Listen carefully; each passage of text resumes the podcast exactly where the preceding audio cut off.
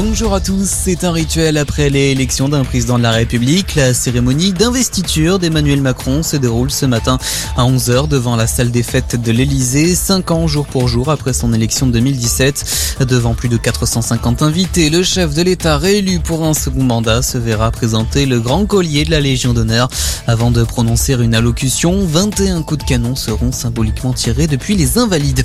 Toujours au chapitre politique, Jean-Luc Mélenchon qui se félicite d'un réflexe rassemblement après l'entrée du PS dans la nouvelle Union populaire écologique et sociale en vue des élections législatives de juin prochain. Le patron de la France Insoumise invité du 20h de France de hier soir qui a également annoncé qu'il ne briguerait vraisemblablement pas sa propre succession à Marseille. À droite, les républicains lancent aujourd'hui officiellement leur campagne. Une centaine de candidats sont attendus au siège du parti à Paris.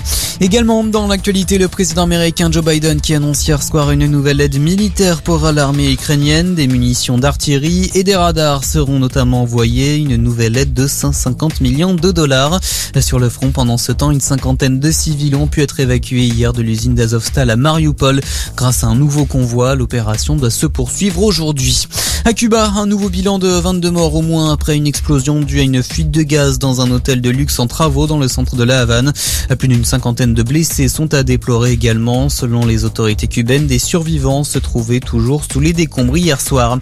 Retour en France, après Toulouse, l'État a condamné hier à indemniser la mairie de Paris à hauteur d'un million quatre cent mille euros.